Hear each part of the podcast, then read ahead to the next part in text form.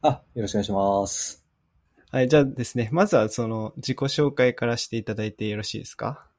あ、はい。はい。えっ、と、私は、えっ、と、小山と申します。えっ、と、GMO ペパボという、えっ、と、ところで、あの、ホスティング事業部でですね、えっ、と、ロリポップマネージドクラウドという、えっ、と、サービスを運用開発している、まあ、エンジニアですね。えっ、と、ツイッターの方では、えっ、と、K1LOW という、えっ、と、ID でいろいろ、あの、まあ、動いています。まあ、よろしくお願いします。はい、よろしくお願いします。そうですね。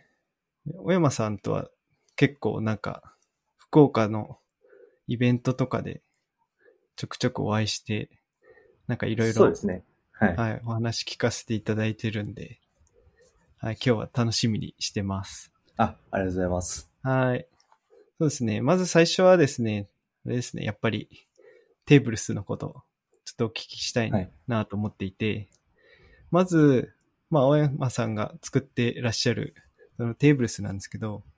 はい。まあ、知らない方もいらっしゃると思うんで、まず軽く概要をちょっと説明していただいてよろしいですか？あ、はい。多分まあ、ほとんどの方あんまり知らないかなと思うんですけど、えっ、と、テーブルスは、えっ、と、データベースのドキュメント生成ツールですね。で、ただのドキュメント生成ツールというよりも、一応あの CI フレンドリーなデータベースドキュメント生成ツールと、まあ、歌っています。で、まあ、ツールとしては、えっ、と、一つのバイバイナリなんですけれども、まあ、複数のデータソースに対応していて、まあ、例えば PostgRe とか MySQL 以外にも、えっ、と、まあ、スパナーとか、DynamoDB とか、BigQuery とかにも対応してたり、まあ、MS、えっ、と、SQL サーバーとかですね。あと、まあ、他にもいろいろ SQLite とかにも対応しているものですね。で、まあ、CI フレンドリーって何で言ってるかっていうと、えっ、と、1コマンドでドキュメントが生成できるという点と、えっ、と、ドキュメント、もともとあるドキュメントと、えっ、と、データソースですね。今のデータソースの差分を表示できるという点と、えっ、と、まあ、ドキュメントのルールのチェックができるというものがありますね。まあなんかコメントをすべて入力しているかとか、えっ、と、テーブルとテーブルを、えーとリレーションしているかみたいなものをやっあの、えっとチェックできたりとかして、CI で、えっとテストを通してドキュメントを生成してとか、ドキュメントの生成状態をチェックしてみたいなのができるという点で、えっ、と、まあ、で、あの、データベース、CI フレンドリーなドキュメント生成ツールと呼んでいます。はい。うん、なるほど。CI の時に実行して、はいまあドキュメントを所定の場所に置いたりとか、はい。diff もちゃんとみんなが見れるようにするみたいな、そんなイメージですかね。そうですね。えっ、と、一応、弊社の方でもいくつか使っているプロダクトがあるんですけど、大体、えっ、と、アプリケーションの開発をしているときに、マイグレーションを実行すると、多分マイグレーションファイルができて、で、そのマイグレーションファイルを元にまた、その新しくできたテーブルに対してのテストケースみたいのを書いて CI で回すと思うんですけど、そこでついでにテーブルス diff とかテーブルスリントみたいのを回していて、えっ、と、ドキュメントの生成忘れとか、えっ、と、ドキュメントの、えっ、と、まあ、テーブルのですね、ドキュメントっていうのは、例えばコメントですね、テーブルのコメント、テーブルの定義とか、コメントとかですね、コラムコメントとかが、えっ、と、入ってるか入ってないかをテーブルスリントでチェックして、ちゃんとそこも書いてね、みたいなことを、まあ、CI でフェイルとともに伝えてる感じですね。はい。うん。ドキュメントって、例えば、じゃあどういうところに置いておく感じになるんですかね？えっと、今は、えっと、やっぱりメインがですね、えっと、えっと、弊社、ペパボが結構 GitHub エンタープライズを利用していることもあって、えっと、ドキュメント生成のデフォルトは、えっと、GitHub マークダウンですか、マークダウンですかね？マークダウンで生成されます。で、 Markdown をそのまま、えっと、リポジトリにコミットしておくというような運用が、えっと、一応基本の運用にはなってますね。はい。ああ、そういうことですね。 Markdown で、普通にまあ Git でコミットして、えー CI でプッシュしてくれたら、まあそのマークダウンファイルを GitHub エンタープライズで開いたら、まあいい感じに入れる。はい。ああ、それなんかすごい便利そうですね。うん。そうですね。diff もそんな感じですか？そうですね。TIFF もそのままマークダウン上での差分が CI 上に出る感じでですね。はい。うーん。なんかすごい便利そうですね、やっぱり。個人的には便利だと思ってるんですけどね。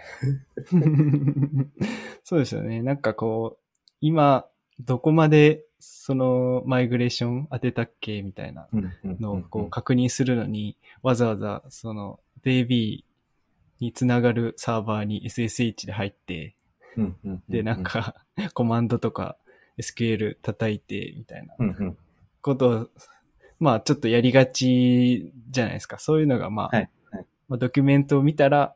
まあ、CI ベースで自動でやってれば、ドキュメントと、その、今のデータベースの状態がちゃんと一致してるはず、みたいな、うん。そういう状態を作れるってことですよね。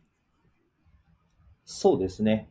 あとはやっぱり、データベースのドキュメントが、えっ、ー、と、最新のものがあるというのが結構嬉しいポイントだったりはします。うん。ああ、そうですね。なかなか、そのマイグレーションは当てたけど、ドキュメントは更新してないみたいなことが、はい、まあ起こりにくいって感じですよね。そうですね。うん。なるほど。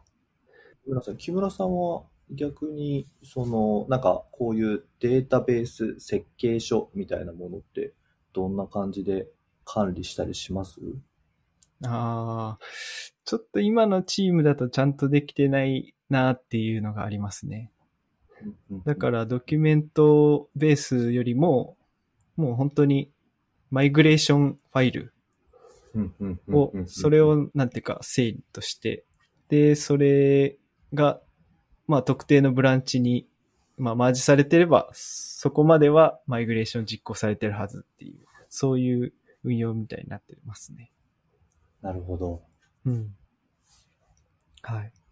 それだとやっぱちょっと問題ありますかね。えっと、そうですね。あの、例えば、あ、私たちも、例えば、Rails で生成された schema.rb とか、あとはもうマイグレーションされた、えっとファイルを見ながらとか、まあ、それで確認してた時が、まあ、メイン、主だったんですけど、えっ、と、後から入ってきたエンジニアの方とか、まあ、はたまた、えっ、と、エンジニアでない方に、テーブル定義書はどこにありますかと言われたときに困ったみたいなのが結構最初の動機、作った動機だったりしますね。ああ、そうですよね。わかります。そうですね。ああ、確かに。それはありそうですね。うん。ちょうど今そのお話が出て、出たんですけど、うん、その、このテーブルスを作った動機というか、まあ、どうして作ったのかとか、まあ、どうやって作ったのかとか、ぜひぜひ聞かせていただきたいんですけど。そうですね。まあ、あの、さっきちょっと話してしまったんですけど、もともと私はあの、そのロリポップマネージドクラウドというサービスの開発、アルファリリースぐらいのタイミングからジョインして、えっ、ー、と、まあ、アプリケーション開発だったり、インフラの、えーと開発だったりをさせてもらってたんですけど、結構その時期って、スキーマの変更も含めてですね、結構ソースの変更が活発だったんですよ。で、えっ、ー、と、これは多分ペパボの特徴なのかもしれないんですけど、え、ー、と、結構エンジニアでない方々も結構 SQL を叩くようで、初代のなんかプロマネの方がですね、えっ、ー、と、SQL でかなりガリガリ分析できるような人で、ある時突然、えっ、と、データベース設計書ってどこにありますかと聞かれた時に、えっ、と、エンジニア全員であってなったっていうところから、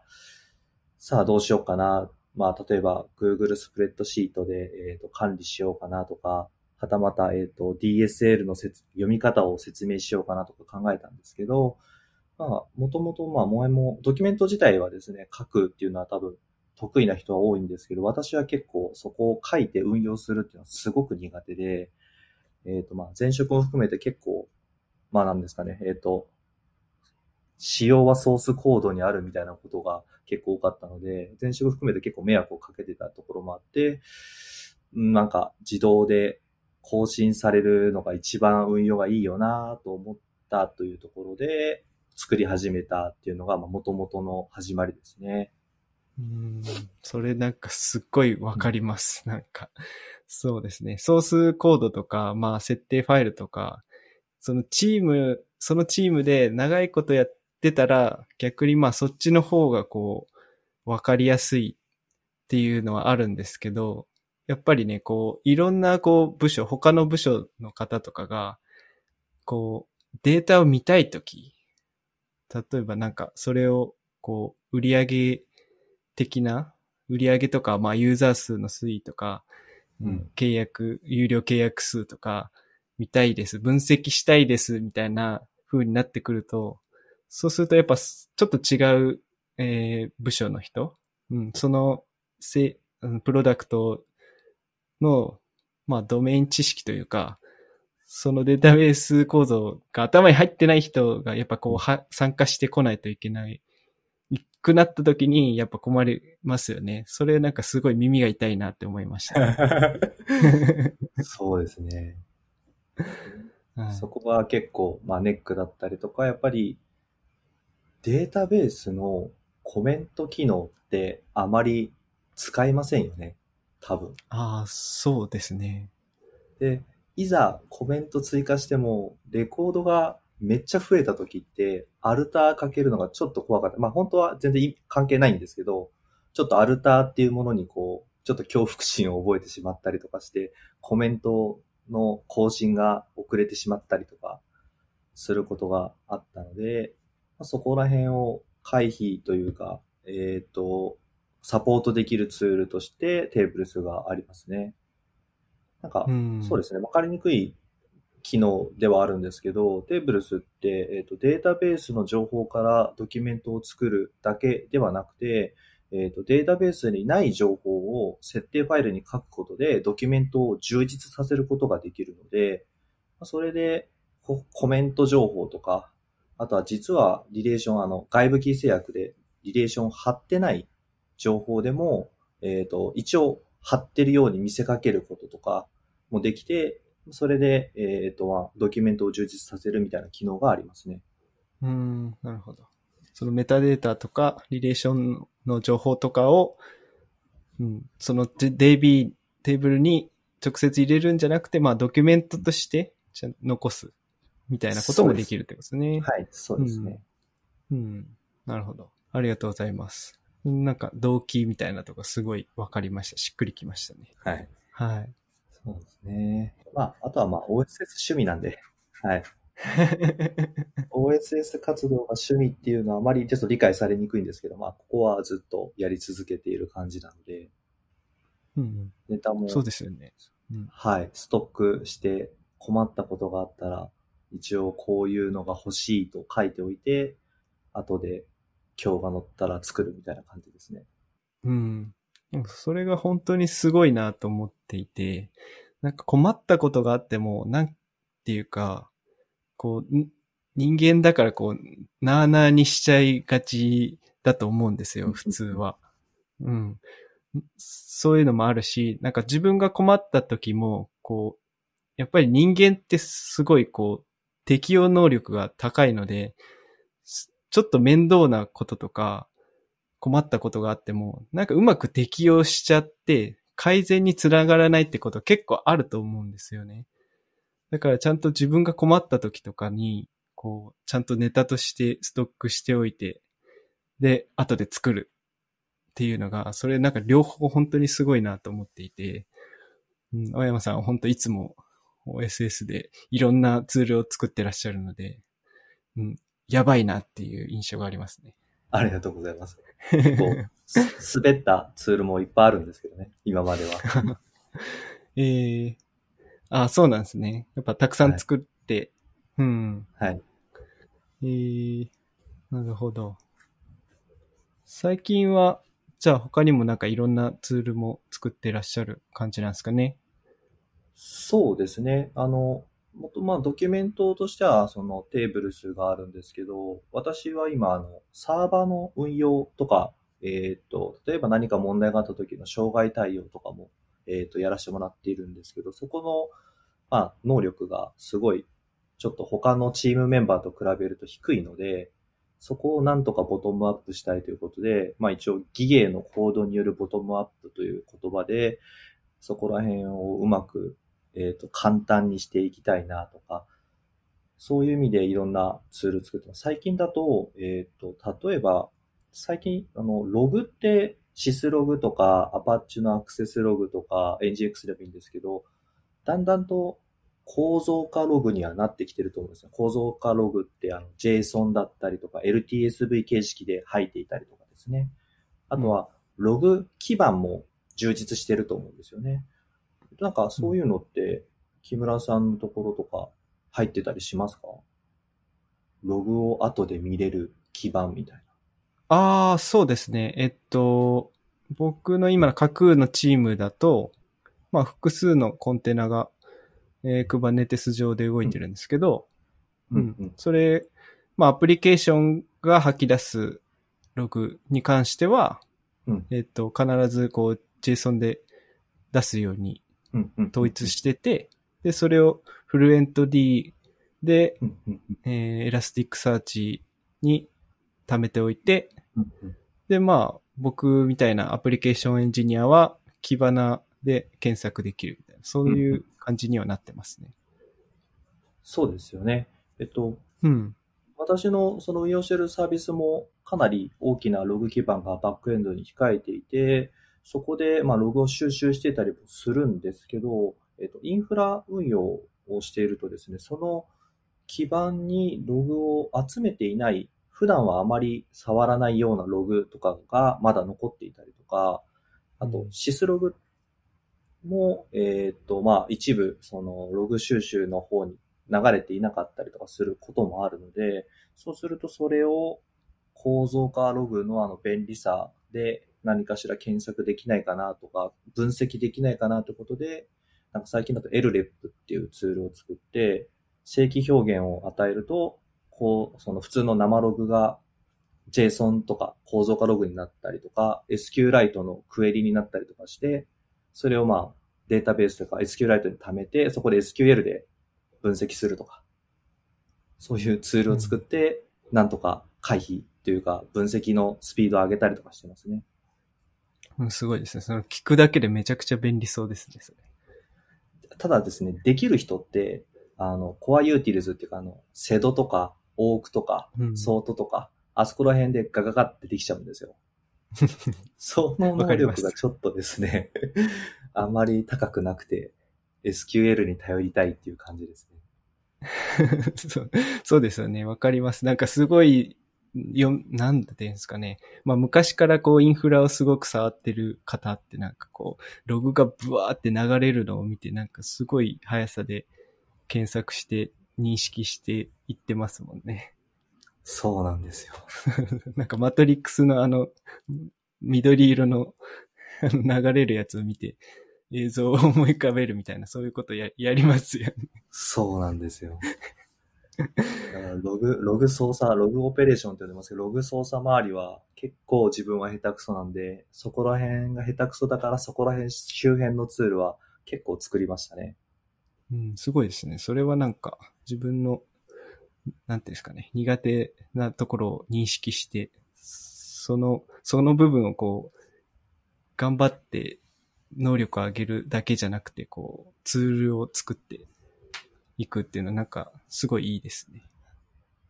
ありがとうございます。いや、他の人も活用できるんで、ツールがあると。そうですね。そういう点だと、やっぱりそれで滑らなくて、一応内部では結構使われるツールみたいのも結構あのあったりとか、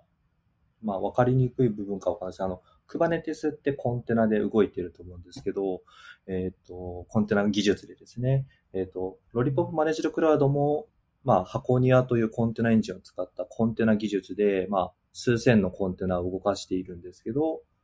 まあ、その基礎技術って、例えばネームスペースとかのコンテナ技術って分類されるものいくつかあると思うんですけど、その中で C グループっていうのがあると思うんですけど、その C グループの検索とか、C グループ内にある PID の列挙とか、C グループの今のメモリ利用量の状況とかをも、なんかこう CLI で見るためのツールみたいのは、一応障害の時には結構使ったりとか、調査の時に使ったりとかっていうのでは、えっ、と、使えるようなツールとして一応重宝はされてますね。うーん、なるほど。すごい。ちょっと脱線しますけど、はい。C グループって何ですかね？まあ、その、プロセスコントロールグループスっていうもので、最近だと、Ubuntu も CentOS もシステム D で多分、えっ、と、プロセスの管理とかされてると思うんですけど、えっ、と、まあ C グループってプロセスの、まあ何ですか、リソースですかね。例えば CPU とか、メモリとかの利用量とかを制限とかするための、隔離とかするための、まあ、機能ですかね。うん。で、実は、まあ、さっきシシステム D って話をしたと思うんですけど、実はシステム D 配下にあるプロセス、例えばエンジン X とかも、実は C グループが切られていて、で、それで、えっ、と、CPU とかメモリとかの利用量を、えー、と制限とかできるんですよ。あの、システム D のユニットファイルとか書いたことあります？いや、ないですね。多分ですね、えっ、ーと、リブはこれで思い出せないなリブシステム D システムのエンジン X ドットサービスだったかな？これパスがちょっと怪しいですけど、そういうファイルがあって、そのファイルの中にいろんな設定が書いてあって、そのファイルをもとにシステム D ってあの、システムコントロールスタートエンジン X とかできるための設定ファイルがそこに書いてあるんですけど、実はそこに、例えば CPU の利用率をこういう設定でとか、メモリの利用量をここまでの制限で書くことができるんですけど、その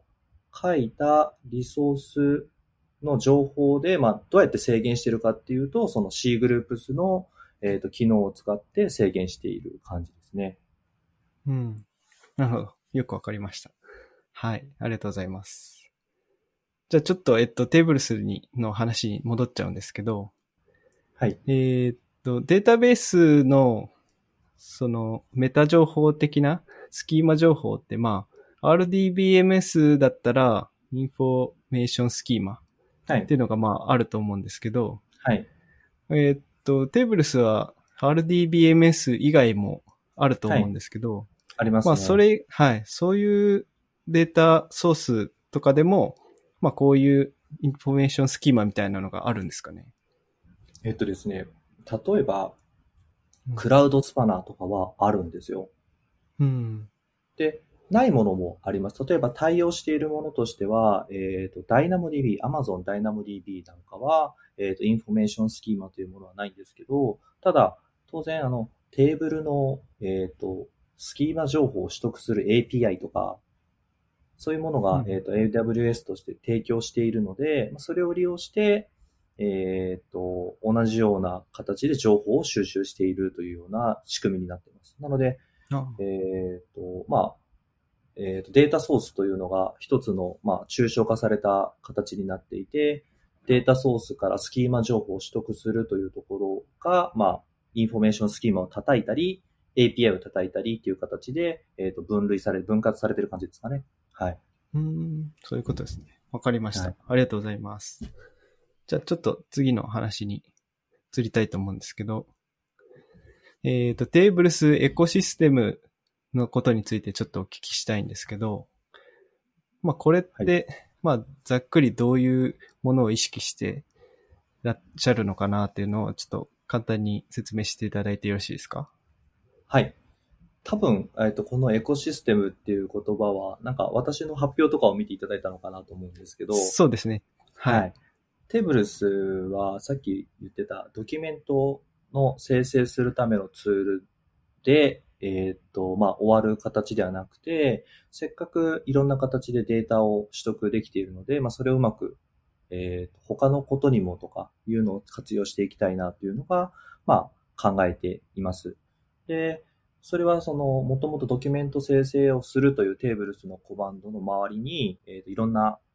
えーとツールチェーン作って、それでまあ便利にいろんなことができればなということで、まあ外部サブコマンドという私は呼んでるんですけど、えっ、と、そういう仕組みをテーブルスに組み込んでいますよね。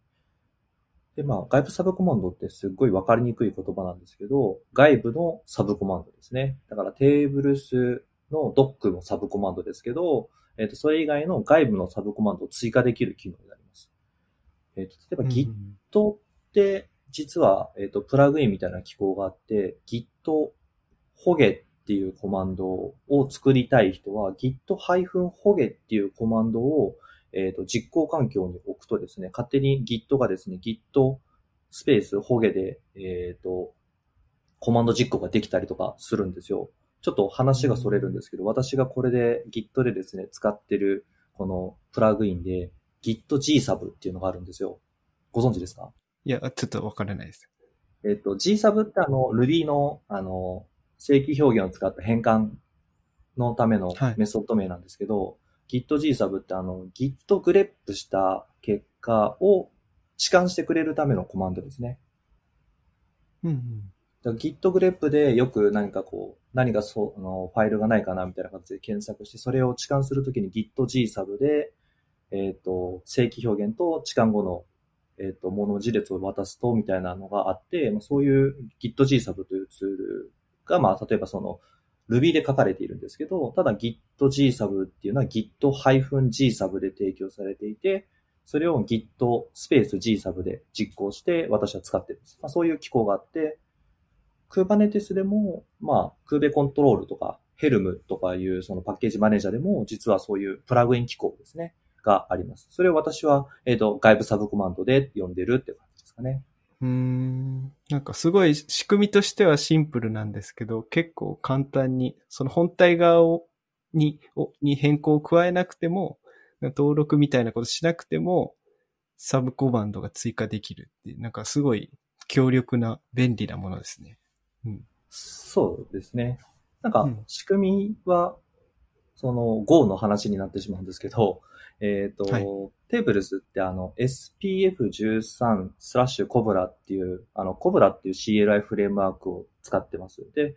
CLI フレームワークってそういうコマンドラインツールとかを簡単に作れるための、まあ、フレームワークだったりとか便利ライブラリ集みたいなものなんですけど、で、このコブラ自身に、その、機構としてはなんか、ルートコマンド、だからテーブルスというコマンドを叩くときのコマンドと、えっ、と、そのサブコマンド、例えばテーブルスドックとか、ドックのサブコマンドを叩くみたいな形で、用意しているコマンド、だから実行されたタイミングで、今、ルートコマンドが呼ばれているのか、サブコマンドが呼ばれているのかっていう判定するような仕組みが実は内部にあるんですけど、そのルートコマンドの段階で、まあ、実行、だから環境変数量ダラーパスですかね、を、中を見ていって、えっ、と、テーブルス、ハイフン、なんとかみたいになっている実行可能コマンドを全部引っ張ってきて、で、叩かれたコマンドがそっちであれば、そっちを、こうで言うとエグゼクするような形で実実装してますね。うーん、なるほど。仕組み自体は結構簡単というか、いろいろできるんで、まあ、プラスアルファで言うと、なんでサブコマンドにし、サブコマンドにしてだけだと、ただのハイフンがなくなっ、ハイフンがスペースになっただけだと思うんですけど、このタイミングで、実は、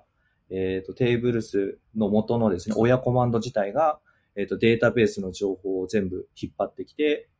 えっ、と、JSON データ、JSON とかそのスキーマ情報を全部収集して、それを環境変数経由でサブコマンド側に、サブコマンド側に渡しながらエグゼクするんですよね。ああ。Go で言うと、あの、OS エンビロンってあるじゃないですか。えっ、と、OS、実行されている、えっ、と、えっ、と、環境変数を全部取ってくるやつですね。なんか、環境変数を取ってきて、その環境変数に、えっ、と、しれっと後々に、こう、えっ、と、エグゼクする前に、えっ、と、いろんな、えっ、と、必要な環境変数、取ってきた環境変数、便利な環境変数を突っ込んで、えっ、と、エグゼクするときに、えっ、と、エグゼクコマンドっていう、エグゼクドットコマンドで出てきた、えっ、と、インスタンスのドット演舞っていう、大文字で演舞っていうところにその環境変数情報を全部渡してしまうと、その、マッチした方の、えっ、と、エグゼクされた方のサブコマンドの方に環境変数を渡せるんですよね。で、それでいろんな必要情報を、もう取ってしまった必要情報をサブコマンドに渡す。そうすると外部サブコマンドの実装はデータベースをに接続するとかいう機能がいらなくなるんですよ。うん。なのでサブコマンドにする意味もあるし、そうするとエコシステムとして、まあ、外部サブコマンドとその外部サブコマンドを叩く親コマンドが連携するので、まあ便利みたいな形で作っていますね。うん。なるほど。ということは、テーブルスの外部サブコマンドたちは、出力する、出力する機能だけ持っているものが多いってことですかね。そうですね。そういう意味で言うと、えっ、と、えっ、と、最近、あの、外出ししたんですけど、テーブルス架空というツールがありまして、サブコマンドがありまして、これは、えっ、ー、と、今だとテーブルス、スペース、架空、スペース、CSV って打つとですね、何が出てくるかっていうと、架空に、えっ、ー、と、最近っていうかもう結構前か、に出た、えっ、ー、と、データベースのスキーマ構成図の挿入機能っていうのがありまして、まあこれありましてって、なんで開発者に説明してるんだって話なんですけど。はい、ありがとうございます。まあ、架空の方でデータベースの、あの、ER 図を便利に書けるツールがあって、そこに CSV をかませる部分があって、その CSV を出す、出力するコマンドが外部サブコマンドで提供されているんですけど、このまあ外部サブコマンドの中身、実装を見ると、データベースに接続する機能とかは一切ないですね。うん、なるほど。環境変数で全部スキーマ情報を取ってきてます。はい。はい。ありがとうございます。わざわざ架空の説明までしていただいて。そうですね。はい。これのおかげですごい、えっ、ー、と、便利になってて、架空のデータベーススキーマの挿入機能っていうのは、まあ、ボスグレと MySQL しか対応してないんですけど、まあ、このテーブルス架空を使うと、まあ、テーブルスが対応してる、えー、データベース、データソースは全部使えるみたいな、そういうことができる。そうですね。そうのをわざわざ作っていただいて、ありがとうございますっていう感じです。こちらも便利です。はい。はい。そうですね。まあ、架空で、そのデータベースのドキュメント管理をしている方とかだったら、まあ、便利かもしれないですね。はい。なんか他にもサブコマンドいろいろあるみたいですけど、はい。なんかどれかご紹介していただけます？かそうですね。はい。えっ、ー、と、それで言うと、多分背景から説明すると面白いのが、えっ、ー、と、テーブルスメタというのと、テーブルスビルドっていうものがあるんですけど、えっ、ー、と、最近というも結構前から、えっ、と、弊社のペッパボでは、あの、ビッグフットというビッグクエリーを、えっ、と、データウェアハウスとした、まあ、データ基盤があるんですけれども、えっ、と、最近もどんどんどんどんそこのデータ基盤のデータ情報を、えっ、と、まあ、追加、どんどん増えている状態なんですね、種類が。で、そのまあデータソースのメタ情報ってビッグクエリーに、まあ本当だったら、何ですかね、GUI で Web 画面でポチポチして情報を入れていくんですけれども、まあ、それを、えっ、と GitHub のリポジトリ上で設定したものをビッグクエリーに反映させるためのものを作ってます。それがテーブルスメタというもので、えっ、ー、と、従来はドキュメント生成だけなんですけど、すごく難しいんですけど、ビッグクエリーにテーブルとかスキーマ情報があって、それをテーブル数のコマンドを使って手元にドキュメントを生成します。で、その手元に生成されたドキュメントを見て、必要なメタ情報、コメントとか説明文章とかを、えっ、と、他の方が、えっ、と、プルリクエストベースでえっ、と、テーブルスの設定ファイル、テーブルスヤムルに書きます。そうすると CI を通じて、その、えっ、と、書かれたメタ情報をビッグクエリーに直接反映します。で、これ何が嬉しいかっていうと、ビッグクエリーにもデータカタログというツールがあったりとかしたりとかするので、そういうところで、えっ、と、まあ、そのコメントのメタ情報を利用しながら、クエリを叩いたりとか、検索できたりとかするという形で、まあ、初めて反映させるコマンドという、ね、形で作ったのがテーブルスメタですね。で、さらに、そうなんです。あの、データベースのスキーマって、1サービスだと、だいたい1個か2個か3個ぐらいなのかなと思うんですけど、ペパボ全社になると、そのデータベース、データソースの情報ってかなり多くなるんですよね。で、うん、えっ、ー、と、ある A というサービスと B というサービス、両方とも GitHub の issue コメントのデータソースがあったときに、まあ、それってコメント情報とかは共通しているので、そのコメント情報を共通するものを一緒にするとか、なんかこう、いい形で tbls の config ファイルを書き換えてビッグクエに反映させるためになんかこう、 config ファイルを上書きするためのコマンドみたいなのを作ったんですよ。で、これすごくわかる人にはわかるみたいな形なんですけど、クーベ、クーバネティスのエコシステムで言うと、カスタマイズ的な立ち位置で、ヤムルファイルをいじれるみたいな感じで考えてもらえるとわかりやすいとは思うんですけど、そういうもので、うん、えっ、ー、と、微調整をした後に、えっ、ー、と、本家のビッグクエリーの方に、えっ、と、メタ情報を反映させるみたいな仕組みが、えっ、と、今、社内で動いています。うん。カスタマイズ的ってことは、じゃあなんかこう、共通ファイルと、うんそれをこう、上書きするパッチファイルみたいなのを組み合わせて、最終的なテーブルスヤムルを作るって、そういう感じですか？そうです、そうです。おっしゃる通りです、ねん。はい、ありがとうございます。うん。なんかそれもうめ、なんかめちゃくちゃ便利そうですね。それ、こればっかり言ってますけど。今日。うん。そうですね。それで、まあ、そうですね。あとは、その、もう一つ、まあ、ラスト一つあって紹介させてもらうと、えっ、と、テーブルスって、えっ、と、またこれがめんどくさいんですけど、ドキュメント生成だけじゃなくて、いろんなフォーマットで、えっ、と、アウトプット出せるんですけど、その一つが、JSON ファイルでスキーマ情報って出せるんですよ。で、はい。JSON ファイル、その JSON ファイルをデータソースとして入力することもできるんですよ。だから、うんテーブルスであるデータソースに接続して、えっ、と、出力するのをドキュメントではなくて JSON にして、その JSON をどこかに飛ばしてしまって、その飛ばした JSON を元にテーブルスでドキュメントが作れるみたいな。パイプラインが作れるんですよね。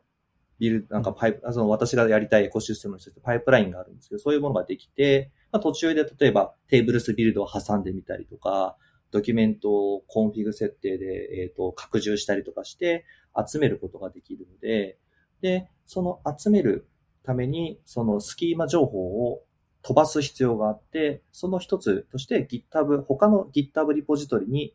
えっ、と、スキーマ情報を飛ばすコマンドとしてテーブルスプッシュみたいのを作って、最終的にはこう、そういうデータベースの情報を一つで集め集めたいな、なんて思ってますね。うんうんうん。なるほど。これ、そうなんですよね。今、いろいろ考えていて、JSON でできてるってことは、GitHub Pages にすると、多分 API みたいな形で読めるはずなんですよね。JSON が。うんであれば、ビュー、Web UI を作ることで、まあ、いろんな便利な形で、あの、データベース情報が検索できたりとかするみたいなシステムを作れるんじゃないのかなとは思ってる。ああ、それすごい便利そうですね。はい。うん。なかなかフロントエンド力がなくてですね、ずーっと温めてはいるんですけど、この夏休みに作りたいなと思いますね。ああ、そうですね。はい、ドキュメントをこうマークダウンだけじゃなくてもう、ウェブページに、しかもなんか検索とかいろんなことができはいるページにできた相当インパクトありますね。はい。はい。それは、はい、考えてる一つです。楽しみにしてます。はい。そんな感じで、じゃあそういう外部コマンドっていうのをどんどんこう作っていくことで、うんプラグイン的にテーブルスをどんどん大きくしていくっていうことを考えてるってことですね。そうですね。はい。うん。うんなるほど。そんな感じですかね。はい。そうですね。はい。じゃあですね、ちょっとテーブルスの話はこの辺にしておいて、ちょっと、まあ僕も Go を書くので、Go の話をちょっとだけしたいなと思っていて、うん。ノートにはその、人はなぜ Go を書くのかっていうことを書いた、雑に書いたんですけど、えーはい。と、大山さんは結構昔からあの OSS でいろんなツールを書かれてると思うんですけど、最近はものす、もうなんていうか Go が多いなっていう印象なんですけけど、はい。はい。それはなんで Go をよく使うようになったんですかね？そうですね。えっと、まあ、表面で言うと、表面の理由みたいなので言うと、えっと、インフラを触ることが多いので、インフラのところインストールしやすいものとして、えっと、まあ、ワンバイナリで、あの、提供できる環境が他にあまりいらない Go で作った方がいいだろうという形で、えっと、Go で書くんですけど、まあ、それは表面で、もともと、なんかすごい古い昔の話で言うと、私はちょっと昔からちょっとワンバイナリみたいのがすごく憧れてました。あの、ここでワンバイナリってなんか一つの実行ファイルで配布可能みたいなのがすごく憧れていて、昔だとあのフリーウェアとかという時代とかですかね。そういうところであのドットエグゼをダウンロードしたらなぜか実行できるみたいなすごく憧れてて、で、昔はまあ Windows 触ってたんですけど、VB6 とかだとランタイムが必要です。で、これ、あの、その当時だと C とか、えーっと、まあ C シャープまでいかないで、そこら辺は書くことができなくて、あの、能力的にですね、VB6 とか VB.net とかばっかだったんですけど、ランタイムが必要だなとか、VB6 の時はですね。で、Java で何か作りたいと思って、Java でやった時も結局 JRE が必要だったりとか、iOS も実は挑戦したことがあったんですけど、その時も、えっ、と、まあ、ワンバイナリーというか、提供できるというところでめっちゃ嬉しい感じだったんですけど、まあ、最終的には Swift とか、えっ、と、Objective-C とかに、まあ、馴染めずに、えっ、と、特に、えっ、と、何かリリースすることっていうのはあまりできなかったんですけど、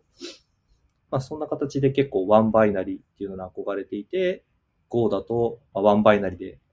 配布できて最高だなと思っていて、Go を結構やってますね。その、これ、あの、iOS アプリ私、昔リリースしたことがあって、はい。核ビューワーってリリースしたの知ってました？初めて知りました。ですよね。もう、もう今もうリリース、あの、配布されてないはずなんですけど、えっ、と、はいタイタニウムっていう、タイタニウムってご存知ですか？チタニウムのタイタニウム。タイタニウムってあありましたよね。なんかありましたねっていう感じです。JavaScript で iOS アプリが書けますよっていう。うーん。で、それで、えっ、と、JavaScript だったら書いたことあるっていうところで、その、そうですね、当時は、あの、JavaScript 以外も多分書けるんですけど、私はその JavaScript で、えっ、と、これでタイタイムで書けるって。で、じゃあ、何作ろうかっていうので、えっ、と、その当時、ヘビーに使っていた架空のダイアグラムが見れたらいいじゃんみたいな形で作ったことがありますね。へえ。そうなんですね。で、でもやっぱりタイタニウムなので、はい。その、別に Swift でも iOS でもないので、あ、iOS っていうか、Objective-C でもないので、そこまで iOS の開発がめちゃくちゃできたということもなく、そのままアプリストアからは消えてしまいましたね。ああ、そうなんですね。はい。うんなるほど。じゃあなんかその、キャリア的にっていうか、ずっといろんなランタイムが必要な言語をずっとやってる、やっていて、なんとなく憧れがあったみたいな、そんな感じですかね。そうですね。コンパイルして一つのバイナリができるって、なんか自分だけなんですかね、そういうの。なんか、すごく、はい、テンション上がるの。はい。僕は最初の新卒で入った会社でやってたのが C だったので、はい。うん、だからその、その憧れみたいな感覚はちょっとなんかわからないですけど、ただまあはい一方で、その、まあスクリプト系の言語とか、Java みたいな、こう、ランタイムが強力で、それを、まあその代わりちゃんとじゅ準備しておかないといけないみたいなのに慣れてないので、全く。なるほど。うんなるほど。なので、Go の感覚はすごい、なんか、手に馴染むというか、ああ、配布しやすさは、うん、わかるなって感じですね。なるほど。うん。そうですよね。まあそこが一個、Go の今の強みかなと思ってますね。確かにそうおっしゃる通りだと思います。そうすると、出てきそうなのが、手、C で手に馴染むってなると、木村さんはラストは書くんですか？あ、ラストは、いや、まだやってみたいなという気持ちはあるんですけど、やってないですね。なるほど、なるほど。コンパイルがなかなか通らないくて怖そうな印象があります。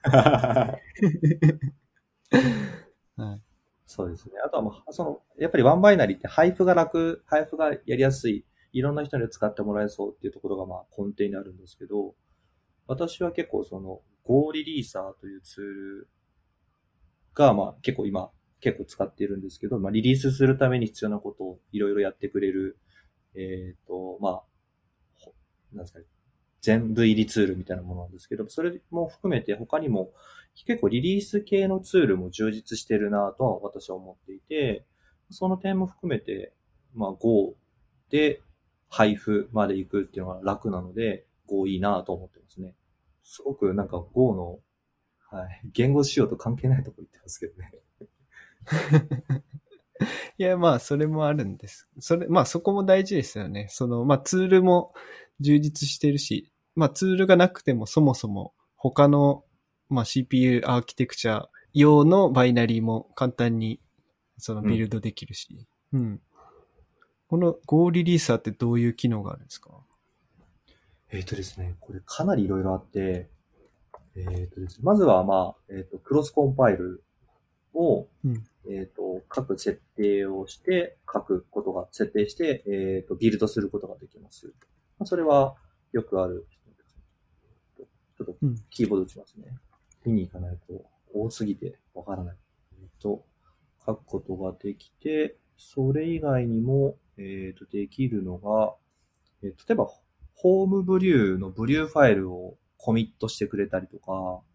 うん。あと私がよく使ってるのは、あのー RPM とか Dev ファイルを作って、えっ、と、リリースに含めてくれる部分ですかね。あそれは、あと、だから、リリースファイル、GitHub のリリーシーズのところに必要なものをビルドしてあげてくれるんですけど、それがクロス、えっ、と、コンパイルした結果のバイナリーだけではなくて、えっ、と、Dev ファイルだったりとか、RPM だったりとか、えっ、と、他にも、最近だとなんか、クラフトだったかな？なんか、他の、えっ、と、パッケージでもなんかこういろいろ配布してくれるような形になっているので、私は、えっと、そこで Dev と RPM はサーバーにインストールするときは便利なので、それを作るのと、あとはホームブリューのブリューファイルを作って、それをコミットしてますね。うーん。あすいいですね。じゃあ、これをなんか CI か何かにつなげれば、まあ、はいコードをアップデートするだけで、他のが OS とか、とか、あとはパッケージマネージャーへの対応も全部終わってしまうみたいそうですね。な。うんそうです。私は、えーっと、最後のリリースは、えーっと、自分でやりたい派なので、手元でやってますけど、世の中の人は結構 CI でビルド、リリースまでを CI に任せているんじゃないですかね。タグができたらそのタグに合わせて、えっ、と、ビルドするみたいな形になってると思います。うん。他の方っていうか、よくある OSS 作者の方なんかの CI の設定を見ると、そういう設定が多いですね。なるほど。はい。ありがとうございます。はい。で、Go の話こんな感じで大丈夫ですか？はい。いいですか？そうですね。じゃあなんか他、はい、はい話したいことあれば。そうですね。その、まあ、Go の話ですけど、その時の、なんで Go を書くのかは、えっと、ちなみに木村さんは どう思ってます？ああ、そうですね。僕が、こう、書くっていうか好きな理由なんですけど、まあ一つは、やっぱり C の経験があるので、Go の印象は、なんか楽に書ける C っていう感じなんですね。なるほど。言語仕様とか、はい。言語仕様と、うん、その構文うん、で言うと、うん。でへー C 結、構、うん。C 割と好きではあるんですけど、まあ僕はあんまり頭が良くないので、しょっちゅう、んあの、見ちゃいけないメモリ領域を見ようとして 落ちるみたいなのが、まあ C だと起こりがちなんですね。ちゃんと、その配列用にメモリをアルケートして、で、関数を出るまでにちゃんとフリーしておかないといけないみたいな。まあそういうのって、まあ人間なんで忘れるじゃないですか。はい。うん。まあその点は GC がある、まあ Go は楽に書きつつ、まあ、でも、なんていうか、その型はあるので、その型、コンパイルによる、まあ、ボンミスを防ぐみたいな部分もちゃんとやってくれるし、うん、その、例えば Java みたいな、その、クラス名、その変数を宣言するときに、クラス名書いて、変数名書いてイコール、new、また同じクラス名を書くみたいなことは、まあ、やらなくていいじゃないですか。はい。まあ、そういうところも、まあ、なんていうか、なんていうか、軽量言語っぽさも取り入れつつ、楽に書けつつ、でもなんか、コンパイル言語の良さもある。で、シンプルだから、なんていうか、どう書こうかってこう、迷わない面があって、うん。まあ、Go だったら、もう、ループ、フォーループで回すしかないみたいな。うんそういう点も、なんか、その作るものに集中しやすいっていうのがあったりとか、まあ、上げ出したらキリがないんですけど、コンパイルが早いとか、いっぱいありますね。きゃあの、私は逆に C が全然書けなくて、とはいえですね、あの、業務で時々読むことがあるんですよね。原因を確認、調査するとかの時に。まあ、書ける人たちめっちゃいるんですけど、Go から C ってどう思います？少しは楽になってるんですかね、その、習得時間。あーあー、そうですね。まあそんなに違和感ないんじゃないかなと思いますけど、うなるほど。ん、わからないですね。どうなんだろう。どうかな。うん。うん。いやー、そういつも、これはどういう意味なんだっていうことが時々ありながら雰囲気で見ているので、うん。C から Go の人は多くいるので、Go から C の人を、にちょっとできるのかを聞いてみたいなと思ってるんですよね。と、いや、まあ大丈夫だと思いますよ、小山さんなら。意外に弱いんですよね。まあ、僕も別に C 得意なわけではないので、ちょっとわからないですけど。うん。まあうん。C と Go の違いで言うと、はい僕ちょっとその、Go のコンパイラーを書いてた時期がかあって。うん。あの、なんだ、低レイヤーを学ぶためのコンパイラ入門みたいなドキュメントがあるじゃないですか。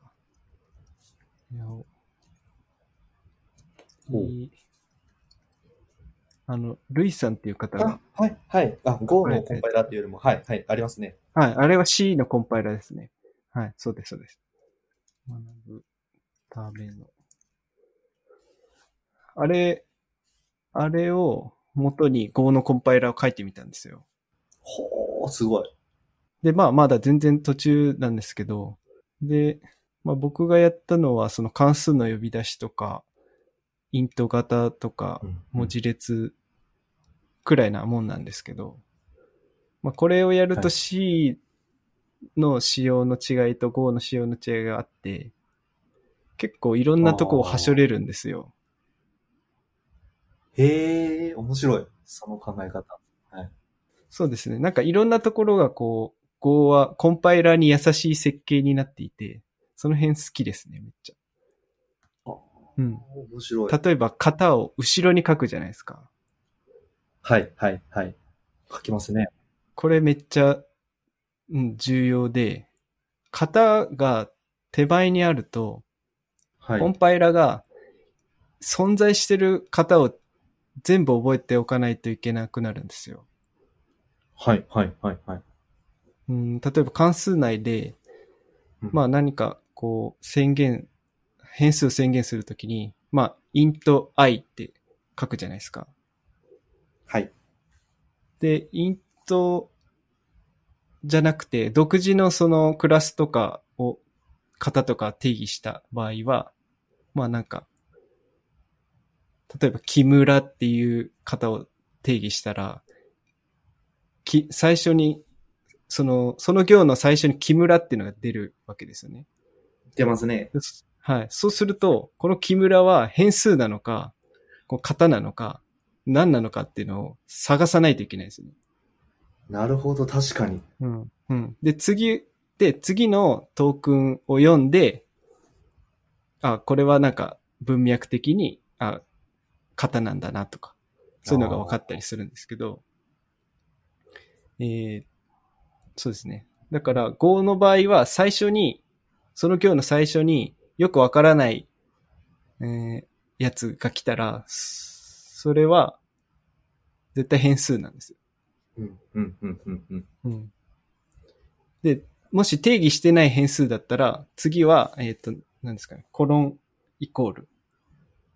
うんとか、で、ちゃんと定義と代入を同時に実行してないといけないじゃないですか。してないといけないですね。うん、そうですね。そういうのがあったりして、で、普通に宣言だけするときは必ずバーが入るとか、はい。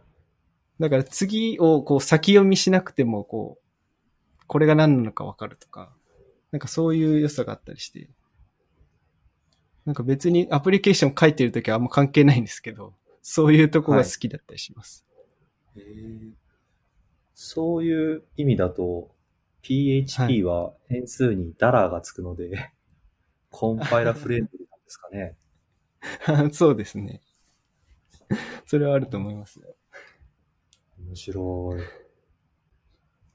その観点は知らなかったというか、なるほどと思ってしまいましたね。うん。そうなんです。だけだから結構理にかなってる設計になっていて、うん。そこが好きですね。じゃあなんか次の話題に移っちゃいましょうか。はい。はい。あとは何でもいいんですけど、どれかなんかピックアップしてもらっていいですか？そうですね。なんか、うん。さっきの話が Go だったので、まあ、そのまま Go の話、あまりこの話って他の人とあまりしたことないんですけど、はい。あの、個人的に便利と思ってる Go のライブラリとかあります？という。結構私は、その、何かを作るときに必ず GitHub で検索することが多いので、あの、ライブラリを探してですね。で、まあ、ここら辺、細かすぎて伝わらないかもしれないんですけど、まあ、そういう Go のライブラリ、こんなのありますよ、みたいなのありますかね。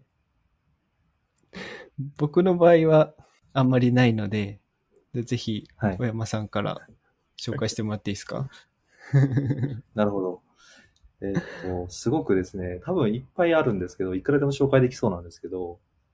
あまり、その、Go のライブラリの紹介って、えーっと、昔、私が PHP を書いてきた時に、フレームワークのプラグインの紹介っていうのは世の中いっぱいあったんですけど、Go のライブラリ紹介って少ないなと思ってるんですけど、まあ、例えば私が紹介するのは一つ目が、えーっと、例えばデートパースっていうライブラリがあります。これは、えっと、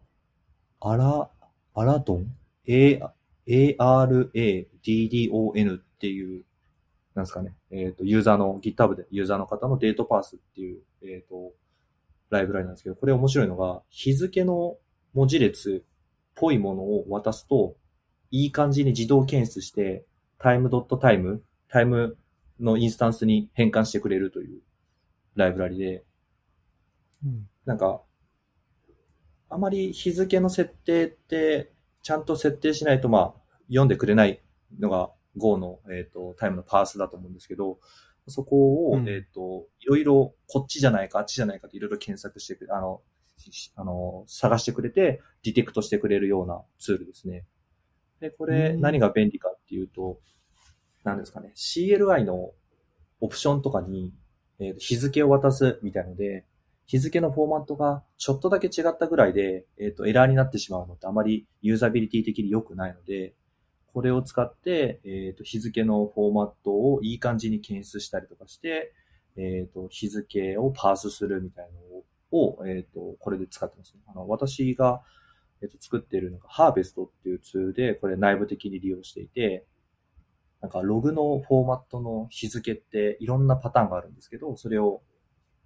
ありとあらゆるいろんなものをいい感じに、とりあえず、あの、タイムのインスタンスに変えてしまうみたいな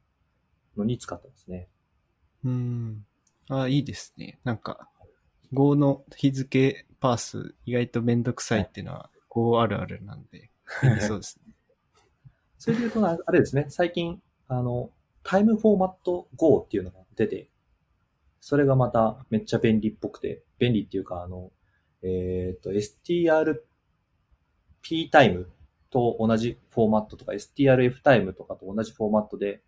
結構いい速さでタイムに変換してくれるのがあるみたいなんで、それを今度また使ってみようかなと思ってます。これはいろんな日付を勝手に検出してくれるっていう面白さがありますね。えー、なるほど。あとは、そうですね。近いところで言うと、私が作ったので、デュレーションっていう、えーっと、パッケージがあって、えーっと、タイムのデュレーションのパースするための Go の、えーっと、メソッドが確かあったと思うんですけど、あ、 ParseDuration とかですかね。そういうのがあって、 duration ってあの、えっ、と、期間ですね。1時間とか2時間とかの、で、インスタンス time duration に変換するもので、そこが結構、えっ、と、one day とか two hours みたいなユーザーフレンドリーな文字列をパースしてくれないので、それを渡せるようにした。それをすることで、まあ、えっ、と、コマンドラインの引数で、えっ、と、ユーザーのミスがなくなるというか、ユーザーにそのフォーマットを許容しなくてな、良くなるみたいな形で作ったものがありますね、これも。これもうんコマンドラインの引数に用みたいな感じですね。うん。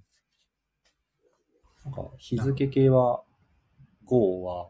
少し特殊なので、いろいろ探したり作ったりとかした感じがありますね。うん。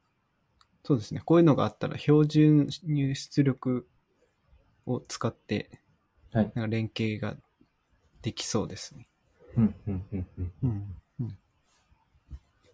そうですね。あと、他に残してるもので言うと、さっきのコンパイラに話がつながるかもしれないんですけど、EXPR というライブラリがあって、これは、えっ、と、簡単な式評価を実装できるライブラリなんですよ。で、すごく何を言ってるかわかんないんですけど、と思うんですけど、文字列を渡して、最初から決まった、えっ、と、なんか、えっ、と、変数とかを渡しておいて、その文字列で、例えば、指則演算を評価してくれるとか、文字列で渡されたもので、それを式として評価してくれるようなライブラリですね。これは、実際の利用例を言うと分かりやすいと思うんですけど、えっ、と、私が作っているツールに、あの、シアーハットアタックっていうツールがありまして、これ何をするツールかというと、えっ、と、システムの中で、えっ、と、プロセスとしてある一定期間動いていて、CPU が、の利用率が60%以上になった時とか、メモリの使用率が90%以上になった時とかの時に、えっ、と、任意のコマンドを実行できるんですよ。というツールで、これ何に使うかっていうと、時々サーバーで謎の、えっ、と、負荷が、上昇があって、それが時々しか起こんなくて、ね、必要な情報として、えっ、と、取ってるログだと足りないときに、これを仕込んでおくと、えっ、と、そのタイミングで必要なコマンドをガガガッと叩いてくれて、そのコマンドをまあアウトプットしてくれるっていうやつなんですけど、その、さっき言った CPU が、の利用率が60%以上の時とか、えっ、と、メモリーの利用率が90%以上の時みたいな、この評価式があると思うんですよね。そこを引数の文字列で渡してしまうことができて、それをこの Go のそのツールの中で評価して、今がその CPU が60%以上、60以上なのかとか90以上なのかっていうのを、えっ、と、評価してくれるようなのを簡単に組み込めるライブラリですね。うーん、なるほど。じゃあ、これも結構、ひ標準出力を取ってくるっていう、そそこからなんかちょっと計算するみたいな、そんな感じですね。それも、そうです。そういうのもできたりとか、引数、なんかコマンドのオプションで書きたくないですか？こういうのって。なんか CPU、えっ、と、大なり60とかを引数に渡したら、それで動いてくれるみたいな。うん。確かにそうですね。それを自分で実装するってちょっと気が遠くなりません？うん。それあそうですは多分、はい。それが、それを、まあ、作る感じですかね。四則演算なり、えっ、と、まあ、if 文なりとか、そういうのが全部入ってる感じですね。うーん。すごいです。なんかそれ、軽い、簡単なコンパイラーですね、それ。あ、そうです、そうですそれが入ってる感じ。えー、なるほど。構便利ですね。これはいろんなライブラリーっていうかツールで使いたくなりますね。うんうんうん。なるほど。なるほど。式の解析だから、じゃあ、再帰加工構文解析みたいなこともな内部でやってたりするんですか？そうですね。あと、関数渡したりもできます。Go のこの関数を使うようにするテンプレートみたいな形で渡すことができたりとか。へえ。え、それをコマンドラインの引数で渡せるってことですか？そうです、そうです。あの、例えばうん、えっ、と、exec という新しい関数を、その文字列の中で渡せるようにして、その exec は、えっ、と、コマン、あの、OS exec の方に渡すことができるとか、うーん。なんか、いろいろ、例えば日付のフォーマット変更するとか、もう渡せ、文字列渡せますし、みたいな。へえ。簡単な式評価のためのものであると思うんですけど、なん結構いろんなことができますね。なるほど。独自関数追加とか。結構そこは便利に使ってますね。このライブラリがすごいです。すごそはい。それで言うと、そうですね。その、うんもう一つ言うと、まあ、あの、すごい理由と、えっ、と、YAML、Go の YAML のパッケージなんですけど、エンコーディング JSON と同じインターフェースを持ってる YAML パッケージを、えっ、と、今だとメルカリメルペイのゴーチーさんっていう方が作ってるもので、これは結構嬉しくて、YAML のマーシャルアンマーシャルって、エン JSON のマーシャルアンマーシャルとかそっちとインターフェース違うんですよね。う。あ、そうなんですよ。使ったことないから知りませんでした。そうなんですよ。それを、ある。それがある。しかも、まあ、他にもいろんな、えっ、と、本家の、こう、YAML パッケージとは、にはない機能が追加されてるとかして、結構便利なツールがありますね。これがあると、なんか JSON の、あの、マーシャル YAML とか、マーシャル JSON とか、アンマーシャル JSON と同じような感覚で、YAML の方のマーシャル YAML、アンマーシャル YAML が書けるので、結構便利ですね。へえ。コチーさんがまたすごいもの、いろんなものを作っていて、最近だと GoJSON、JSON で結構普通の JSON パッケージよりも早い JSON パッケージ、エンコーディング JSON よりも早い JSON パッケージとか、あと、その下で、あの、ショーノートでですかね、あの、紹介している go-graphviz なんかも tbls で使ってるんですけど、 Graphviz を内包してしまう構成で、Go の中に Graphviz の機能を突っ込むことができるツールとかですね。うーん。グラフビズってわかります？いや、 Graphviz は初めて聞きましたね。えーっとですね、ドットコマンドっていうのがあって、であるその書式で、あのー DSL でですね、あの書式を書くと、なんかこう、まあ、架空で言うと ER 図みたいなのを書くことができるんですよ。で、テーブルスって実は、あの、ドキュメントってマークダウンの文字列情報だけじゃなくて、ER 図も出力してるんですけど、それに、えっ、と、グラフビズの機能を使っています。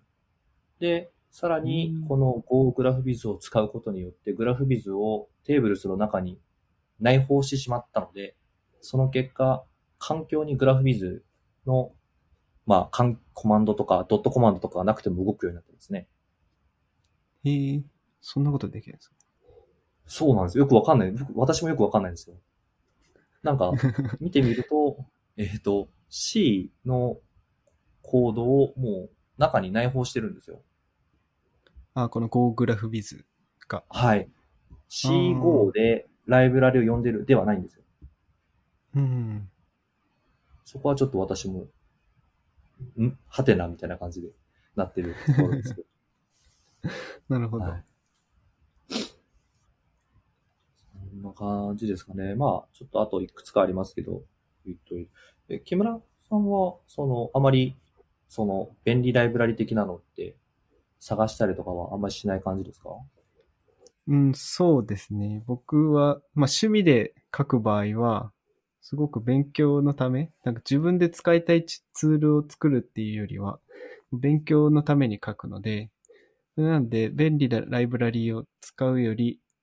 もうすでに世の中にあるものを、車輪の再発明をして、勉強するみたいなのが多いですね。さっき言った、その、うん、コンパイラーを作ってみるとかもそうですし、うん。あと、僕、僕の Git、GitHub に、えっと、HTTP っていうのがあるんですけど、うんで、それは、まあ、ただの HTTP ライブラリーで、まあ、それを使うと HTTP のリクエストを投げたり、簡単なサーバーを立てたりできるんですけど、まあ、それは内部で、えっ、と、標準パッケージでネットすら HTTP とかあるじゃないですか。ありますね。はい。そういうのを一切使ってなくて、おお。シスはい。シスコール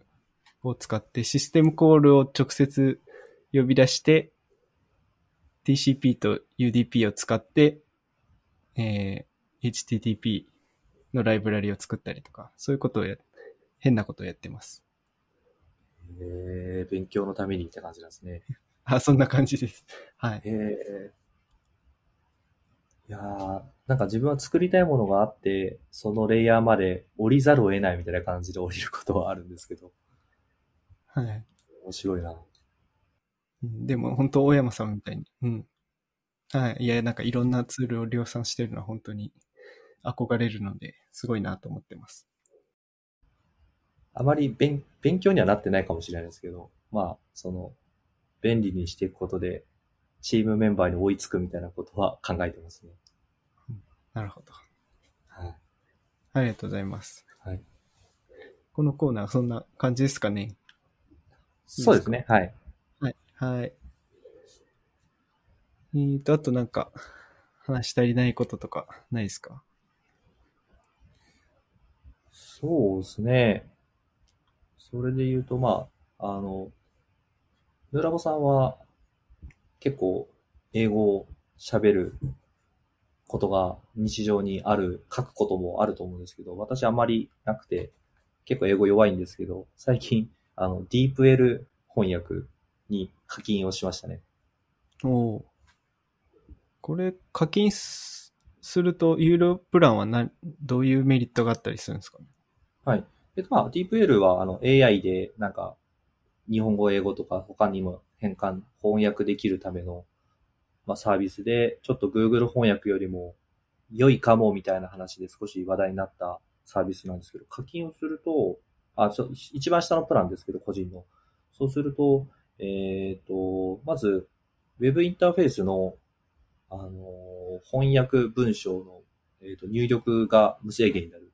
その文字数というか、単語数とかが無制限になるというのが一つと、あとは、えっと、ドキュメントをアップロードすると、そのドキュメントを翻訳してダウンロードできる。月5回までみたいなのがありますね。ドキュメントを？はい。えっ、と、正確に言うと、あの、DocX 形式と PPTX 形式のファイルをアップロードすると、えっ、と、英語の、例えば英語のドキュメントアップロードすると、日本語に変換して、落としてダウンロードできる。ああ、そういうことですね。はい。えー、そんな機能もあるんですね。うんそうなんです。で、これで、えっ、と、手元で、まあ、その、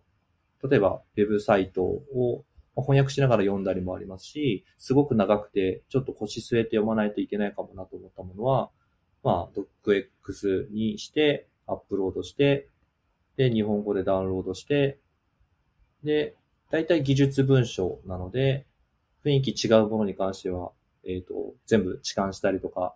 えっ、と、解釈変えたりとかしながら、なんか英語文章と見比べながら読むみたいなことをやってますね。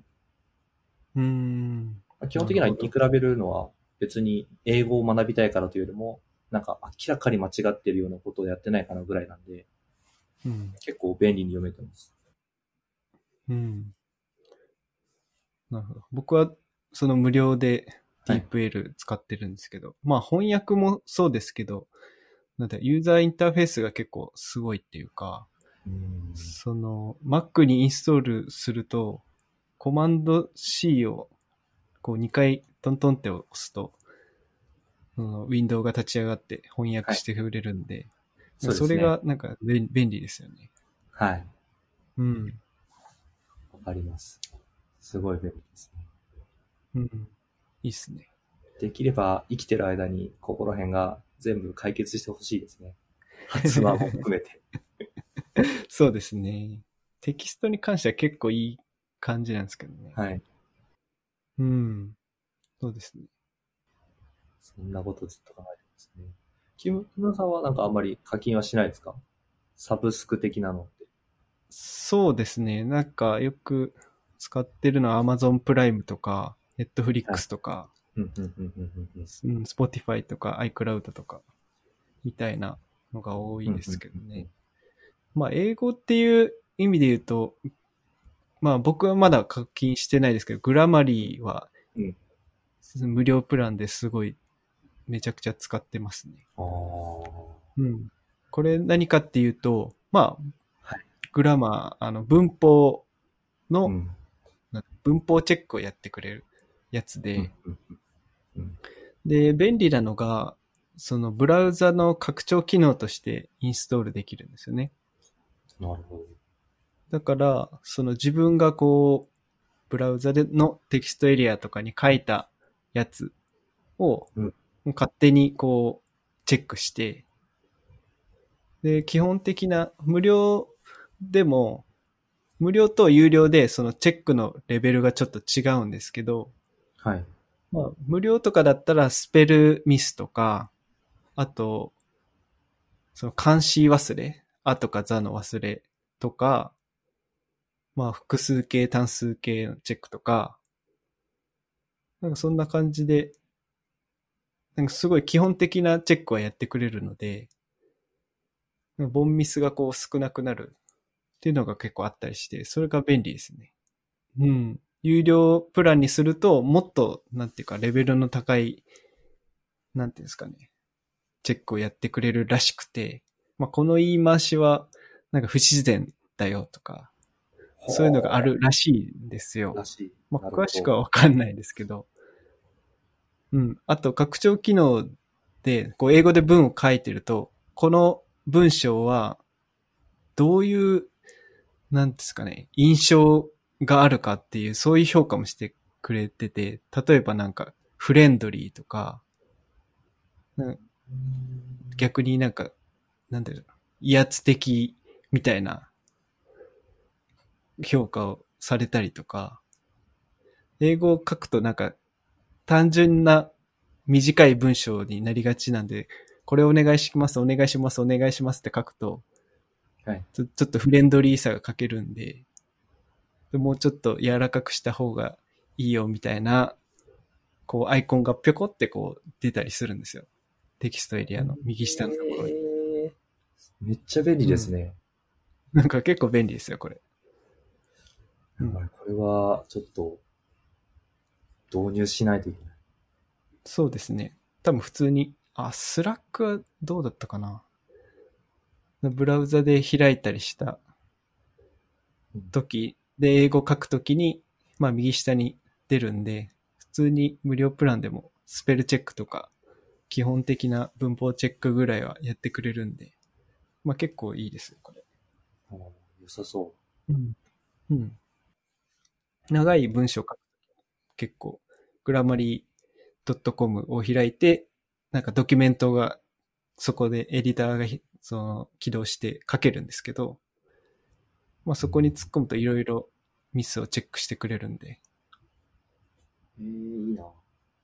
れは、ちょっと、便利そう。うん。雰囲気でプルリクエストのコメント書いてるんで。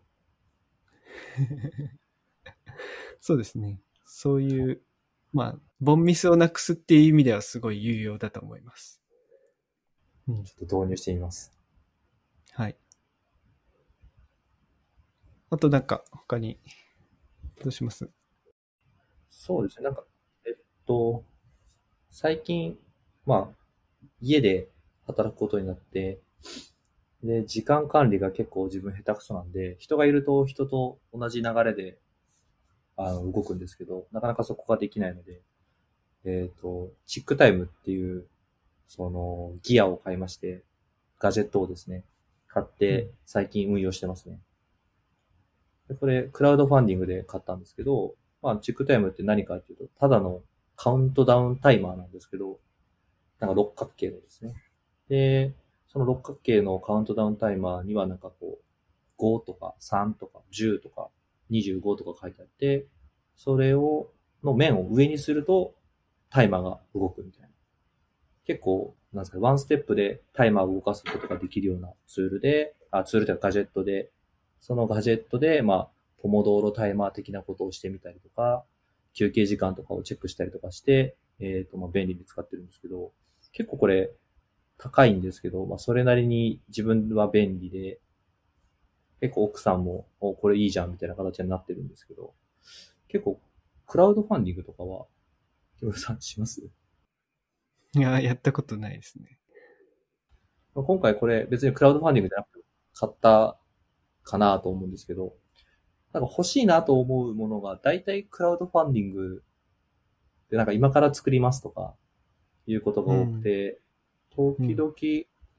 クラウドファンディングをしますね。昔買ったのだと、えっ、と、MacBook のスタンドみたいなのがあったんですね。MacBook をちょっとこう高くするためのスタンドで、それがすごくポータブルな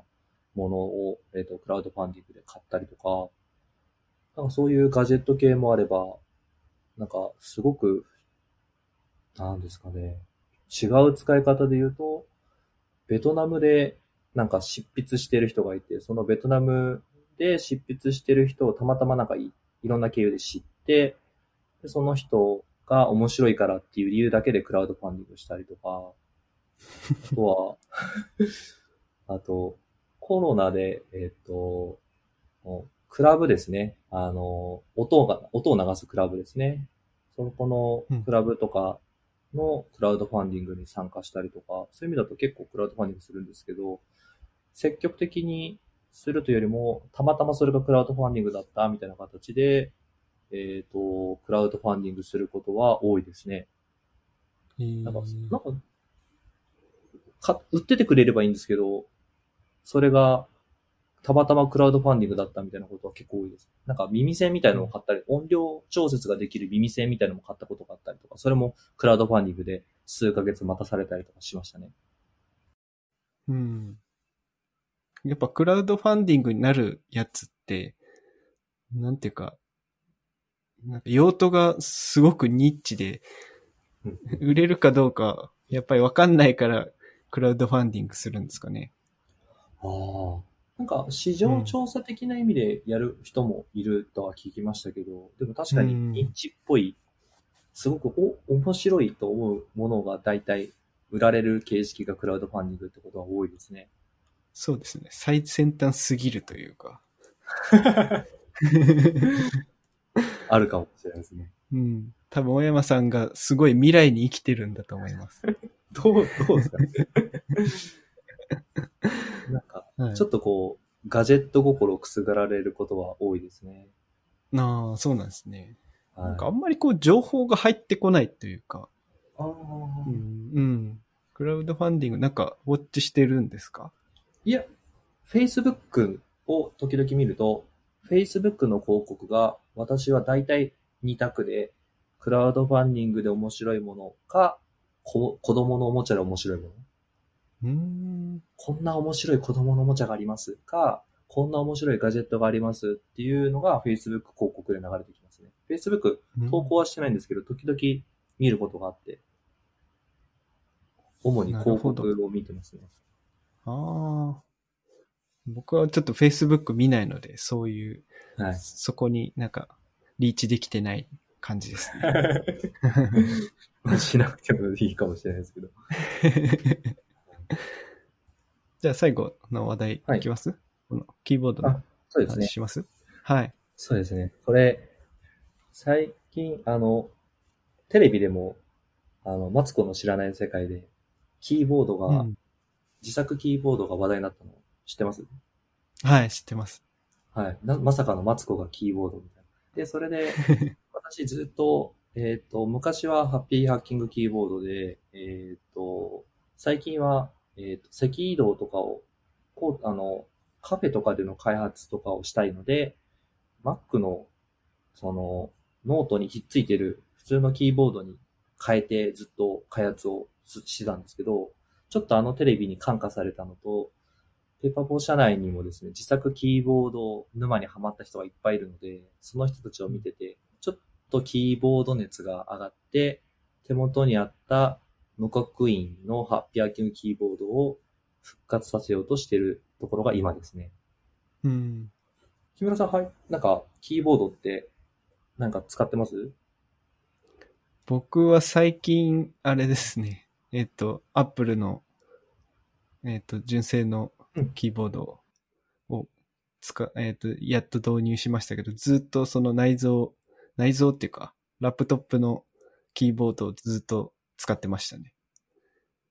そうなんですね。私ももうラップトップに変えてたんですけど、うん。ちょっとそれでやってみようかな。久しぶりにやってみようかなと思ったんですけど、その時当時、ハッピーアーキーボードの無刻印を買って、で、無刻印でちょっとキー配置的に覚えきらなくて、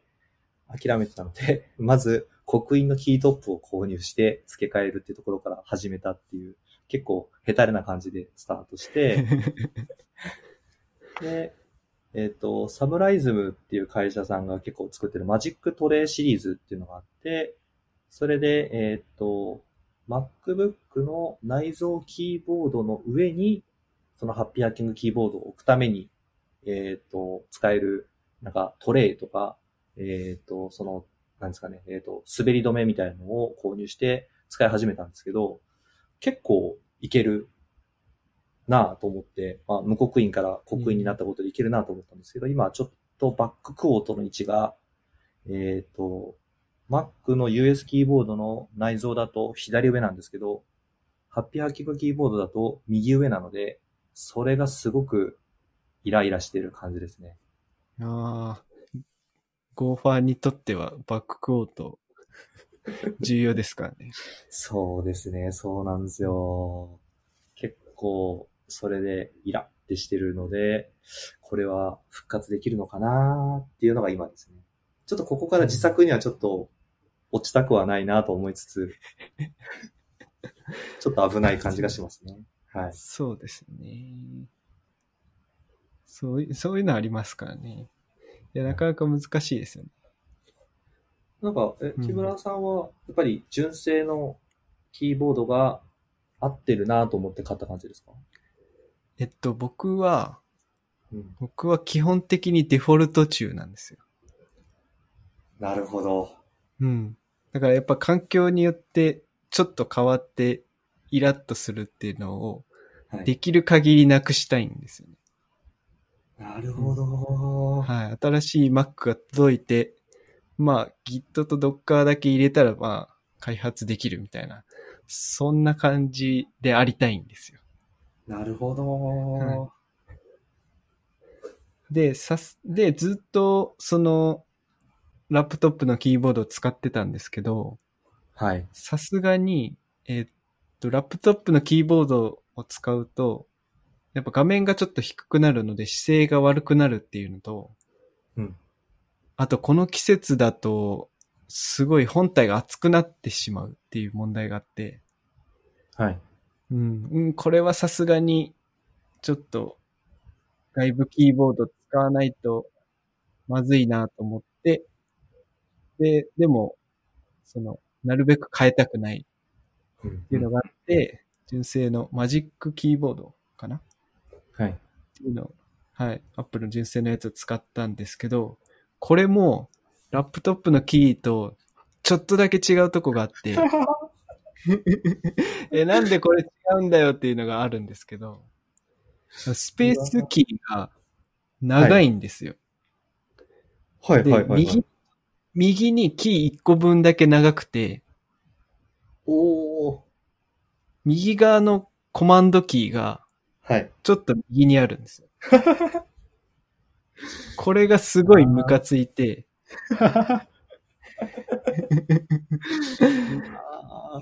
はい。えっと、コマンド A かなっていう Mac のツールがあって、はい。それ、それあ、僕 US 配列なんですよ。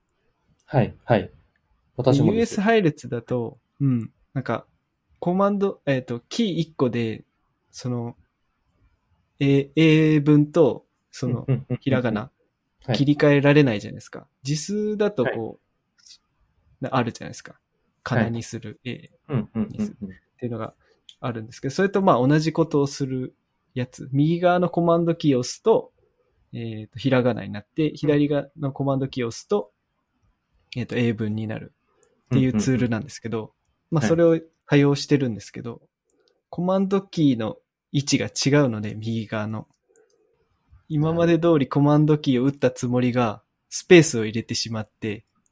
で、ひらがなになってまないまま打ち続けて、あ、しまったってなるっていうのがあったりとか、あ、と、あと、Mac の場合、環境設定を開くのって、コマンド、カンマじゃないですか。ああ、使ったことないですね。あ、本当ですか？はい。ほとんどのアプリケーションの設定画面は、コマあンド。カンマ押すと、設定画面が出るんですよ。はい。ほ,、はい、ほぼすべての Mac のアプリケーションそうなんですけど。うん、うん、うん。で、右側のコマンドのすぐ上にカンマがあるじゃないですか。普通。ありますね。ありますね。表ラップトップのキーボードだと。だからそれ、それに慣れてて、すぐ上のキーをこう同時にパッと押すんですよ。はい。設定出そうとして。はい。でも一個ずれてるから、カンマじゃなくて、ピリオドを押しちゃうんですよ。で、コマンドピリオドだから、設定画面が出ない。ああ、みたいな。いや、これ知らなくて、はい。なんで、なんてことをしてくれたんだっていう気持ちになってます。うわーそれはは、いそっか、そこをそういうふうに使うのか。なるほど。へえ。そっか、それで、かといって、設定変更はしたくないから、なかなか難しいですね。ああ、そうですね。そういうハック、ハックはしたくないので。えー、コマンド、これ知らなかったコマンドか。本当だと思って。めっちゃ細かい話しちゃいますよ。細かいですね。自分めちゃくちゃ変えるんで、うん。結構キーバインド変えてますね。あ、そうなんですね。はい。もう、Emax から変えまくった結果、やっぱり、その、普通のキーバイン、キーボードの方も多少変えてしまっているので、うんうん。はい。そうですね。コマンドは、確かにカナと英数に変換できるようにしてるんですけど、そうなんですよ。お互い、いいキーボードに出会ってないですね。そうですね。いい、いいキーボードなんですけど、ちょっと足りないってことですね。そうですね。ほぼ問題ないんですけど。わかる。ちょっとだけ配列違うんですよね。はい。そんな感じです。はい。じゃあそんな感じで、はい今日はいいですかね。はい。はい最後、じゃあ、宣伝を、とかあれば、なんか、はい何でもどうぞ。はい。えっと、最近なんですけど、あの、ピーちゃんのあの、宣伝なんですけど、ジンオペポボがですね、結構テレワークを基本とする勤務体制に移行して、えっと、多分、ヌーラボさんも確かそうだった気がするんですよ。最近なんかそれを出してた気がするんですけど、えっと、まあ、勤務地が少し、あの、制約が外れて、で、条件が定期的に行われるコミュニケーションイベントに、まあ、参加、物理参加できたりとか、インターネット回線を利用して業務ができるとか、セキュリティ規定を遵守できる方、みたいな形で、えっ、と、全国からの募集ができつつあるので、ぜひ、えっ、とですね、今、福岡の方でも東京の方でも面白いエンジニアの、えっ、と、職種採用をやってますので、で、シニアデータエンジニアとか、えっ、と、メッセージリライ、リライ、リ、難しいな。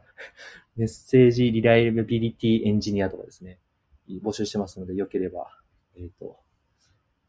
見てください。で、応募してください。よろしくお願いします。はい。じゃあそのリンクはちゃんと、あの、ショーノートに貼っておきます。ありがとうございます。はい。まあ、興味のある方は、もう本当に全国どこでも OK っていう感じなんですね。そうですね。先ほどの条件を満たしていただく必要はありますけど、うん。それは別に勤務地とは関係ないので、はい。うん。なるほど。はい。そうですね。ちょうど、そのヌーラボでも、最近、勤務地、オフィス所属みたいなのを撤廃して、まあ、どこでも、全国、どこにいらっしゃる方でも応募できますみたいな感じになったんで、まあ、そういう流れに今なってますよね。そうですね。うん。一応その、えっ、と、ペーパーボーの場合は、勤務地は、まあ、範囲が決まるというか、あの、所属オフィスは決まるんですけど、うんえっ、と、とはいえ、その、どちらかというと、リテレワークが基本になりましたので、っていうところがまあありますね。はい。うん。なるほど。わかりました。はい。はい。じゃあ、興味のある方はぜひっていうことで。よろしくお願いします。はい。じゃあ、今日はこの辺に、で、終わりたいと思います。はい。えっと、 Happy Tech Talkers Podcast 第4回ですね。まあ、感想とかフィードバックある方は、ハッシュ http ラジオでツイートしていただけると、まあ、嬉しいです。えっ、と、今日のゲストは、小山さんでした。ありがとうございました。ありがとうございました。